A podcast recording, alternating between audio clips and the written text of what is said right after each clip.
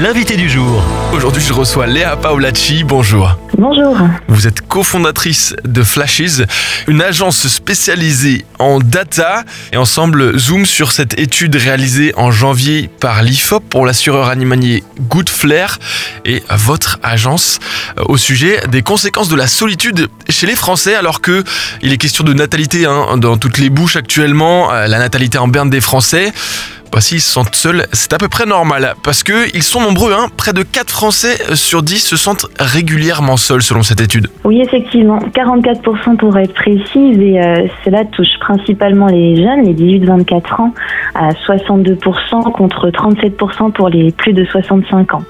Et bon, ça va aussi avec l'actualité, hein, la, la précarité euh, des étudiants notamment, euh, donc rien de très étonnant là-dedans. Il y a euh, à cette solitude-là des répercussions euh, sur la santé qui sont assez, assez marquantes. Oui, effectivement, euh, 49% des Français et Françaises disent souffrir euh, de leur solitude et 82% de celles et ceux qui en souffrent font état de troubles psychiques.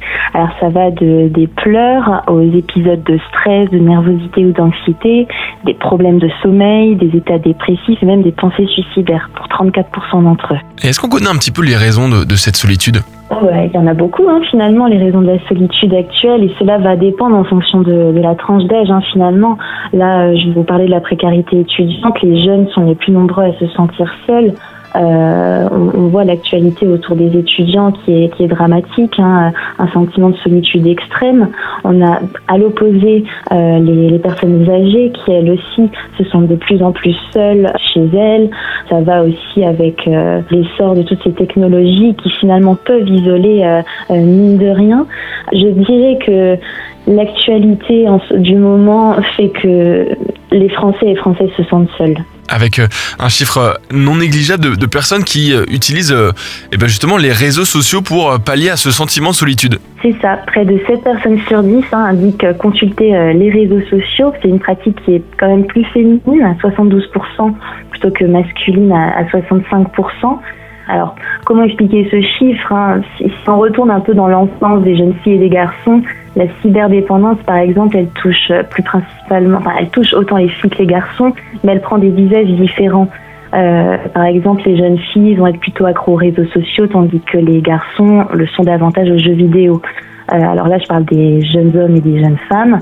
Euh, mais peut-être pour expliquer cet écart, euh, il y a une facilité, un besoin pour les femmes aussi de, de communiquer, ce qui peut expliquer leur présence plus importante sur les réseaux. Et encore, ce serait réduire cette tendance à un cliché bien féminin finalement. Et malheureusement, beaucoup se réfugient également dans l'alcool, Léa. Alors oui, pour répondre à votre question, euh, certains se réfugient dans l'alcool. Effectivement, ils sont 32% à avoir bu de l'alcool seul pour combler euh, cette euh, solitude. Là, on parle vraiment d'un problème de santé hein, euh, et d'un problème de santé euh, publique, même pour aller plus loin, où l'alcool euh, reste un fardeau. La solitude aussi, bien que la solitude ne soit pas une maladie, elle peut en générer.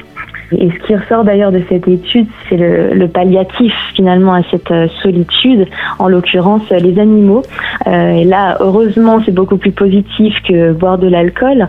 Euh, mais bon, il faut y mettre une réserve aussi. Les animaux euh, ne sont pas des objets. Ils ne demandent pas seulement de la bienveillance, ils demandent aussi du temps et de l'implication. Ce qui est étonnant, c'est qu'en effet, 45% des Français, donc près de la moitié des, des sondés, estiment que les interactions avec un animal de compagnie sont plus réconfortantes qu'avec un humain. C'est ça. Oui, et d'ailleurs, 32% euh, des propriétaires d'animaux ont déjà adopté ou acheté un animal pour se sentir moins seuls. Alors forcément, hein, il y a cette idée que les animaux ne peuvent pas nous décevoir. Euh, L'animal finalement n'est pas perverti. Il agit principalement avec le cœur. Euh, et d'ailleurs, on reprend l'axe santé, hein, mais vivre avec un chien augmenterait l'espérance de vie. Ça a été prouvé par de nombreuses études étrangères d'ailleurs. Et en, réduisant aussi le, risque de mortalité, toutes causes confondues, et surtout les maladies cardiovasculaires. Et pour revenir sur le, plan réseaux sociaux, euh, le plan un petit peu technique et intelligence artificielle, euh, certains sondés estiment avoir euh, des échanges avec eh ben, des robots. Et oui, ça se démocratise finalement. hein, euh, il y a eu une mise à disposition du grand public hein, qui a été quand même récente. On, pense tout de suite à ChatGPT. Euh, c'est désormais considéré comme euh, vraiment un, réel recours à la solitude. Et plus d'un Français sur dix, donc 13%, euh, disent avoir déjà dialogué avec euh, une intelligence artificielle. C'est notamment le cas des hommes, donc ils sont à 18% contre 10% chez les femmes. Et il y a d'ailleurs un, fort gap générationnel.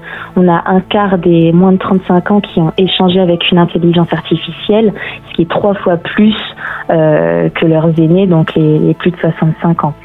Alors, c'est vrai qu'avant, la technologie, elle était perçue comme froide et déshumanisée, alors qu'aujourd'hui, euh, l'IA ne collecte pas seulement des réponses, elle les analyse et permet de créer un dialogue avec l'usager qui est personnalisé finalement. Et pour retrouver les grands chiffres de cette étude, ça se passe sur flashes.fr, F-L-A-S-H-S.fr. Merci, Merci Léa Paoletti, on va y arriver, cofondatrice de Flashes, agence spécialisée en data. Merci à vous. Retrouvez ce rendez-vous en podcast sur farfm.com slash replay.